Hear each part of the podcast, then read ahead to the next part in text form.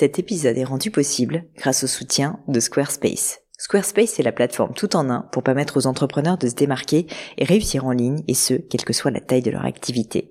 Pourquoi est-ce que j'ai choisi Squarespace comme sponsor du podcast? D'abord parce que je sais qu'ici vous êtes très nombreux à entreprendre, avoir un podcast ou un projet qui nécessite d'être valorisé sur un site web. Et que Squarespace propose des outils vraiment simples d'utilisation pour avoir un site beau, propre et efficace en un minimum de temps. Quelques exemples de fonctionnalités, des templates de sites web personnalisables et adaptatifs pour créer des sites beaux et design en un temps record, l'outil email, le nerf de la guerre pour développer votre activité et communiquer avec vos clients, ou encore leur outil SEO intégré pour émerger sur Google sans être un produit métier. Alors si vous voulez donner à votre business toutes les chances de se développer, je ne peux que vous recommander d'aller sur le site squarespace.com. En plus, Squarespace vous offre moins 10% sur votre première commande de site web ou de domaine avec le code Pauline. N'hésitez pas et rendez-vous sur squarespace.com, code Pauline.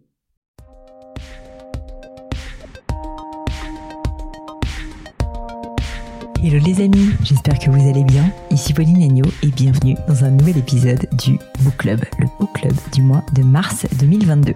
Ce mois-ci, j'avais assez envie de vous emmener en voyage et plus précisément, j'avais envie de vous emmener sur une île déserte euh, pour un retour en enfance.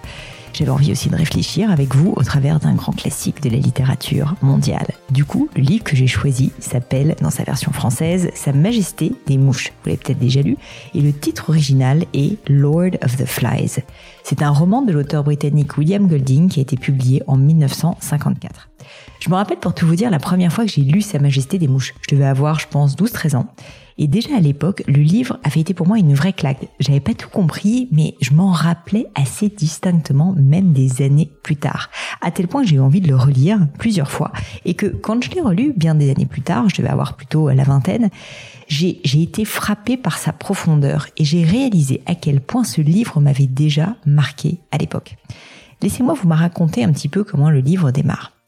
Il y a un avion, globalement, qui transporte des petits garçons britanniques durant la Deuxième Guerre mondiale. Et le vol tourne mal puisque l'avion se crache sur une île déserte. Aucun adulte ne survit à cet événement. Seulement un groupe de jeunes garçons, il doit y en avoir une dizaine, une quinzaine, qui sont ensuite livrés à eux-mêmes dans une nature qui est à la fois sauvage et paradisiaque. Et vous verrez que ces enfants tentent de s'organiser, ils tentent de recréer une société, une civilisation en reproduisant justement les codes, les schémas qui leur ont été inculqués. Mais bien vite, ces vieux codes craquent, tournent mal et la civilisation va disparaître au profit d'un retour qui est beaucoup plus proche finalement de l'état animal que de l'homme civilisé tel qu'on l'imagine, puisque va régner la loi du plus fort. J'ai pas envie de vous révéler la fin de l'histoire, bien sûr, parce que je veux quand même que vous la découvriez en lisant le livre, mais je voulais vous donner quand même juste envie, euh, bah voilà, en, en vous donnant envie de plonger dans cette histoire en vous racontant le début. Pourquoi est-ce que ce livre a été si spécial pour moi? Pourquoi est-ce que je l'ai choisi pour ce book club? Déjà, je pense qu'il est en plein cœur de l'actualité. Les thèmes qui sont abordés sont en plein cœur de l'actualité, du moins, puisque ce sont des thèmes autour de la moralité, de la civilisation, la démocratie aussi, euh, de la loi du plus fort, et puis des codes sociaux, ou encore de la perte de l'innocence. À l'époque, ce livre m'avait déjà marqué, mais comme je vous le disais, quand je l'ai relu plus tard, j'en ai compris vraiment la profondeur. Et notamment, ce qui est intéressant, c'est que je l'ai lu à la fois en français et en anglais, et je trouve que les deux versions sont vraiment excellentes. Donc, si vous n'êtes pas à l'aise en anglais, franchement, faites-vous plaisir et achetez-le en français. Ça vaut vraiment la peine. C'est un très très beau livre qui est assez court à lire en plus, donc assez facile.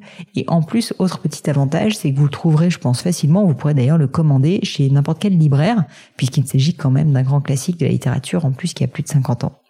Alors la question qui tue maintenant, c'est est-ce que vous allez plonger avec moi ce mois-ci dans Sa Majesté des Mouches? Est-ce que vous allez vous laisser tenter? Ça me ferait très plaisir, et puis ça me ferait aussi très plaisir que vous me le disiez, que je le sache. Euh, vous pouvez me le dire sur les réseaux sociaux, c'est là en général euh, que ça se passe, le book club. Euh, si jamais vous choisissez de lire le livre, si jamais bah, vous le lisez, bah, je serais vraiment curieuse de savoir ce que vous en avez pensé, si vous aussi vous a marqué. Vous pouvez me le dire en me taguant sur Instagram, sur LinkedIn, sur Twitter aussi bien sûr. Ça me ferait vraiment très plaisir. Et puis pourquoi pas aussi, n'hésitez pas à diffuser ce book club et puis ce thème autour de vous, ce livre autour de vous, à celles et ceux qui aiment la littérature. Je suis sûre que cela pourrait également les inspirer. Voilà, j'espère de tout cœur que ce choix vous donnera envie et que vous allez apprécier le livre, c'est le plus important bien sûr. Mais je ne vous en dis pas plus et laisse place à Sa Majesté des Mouches de William Golding, le livre du mois de mars 2022.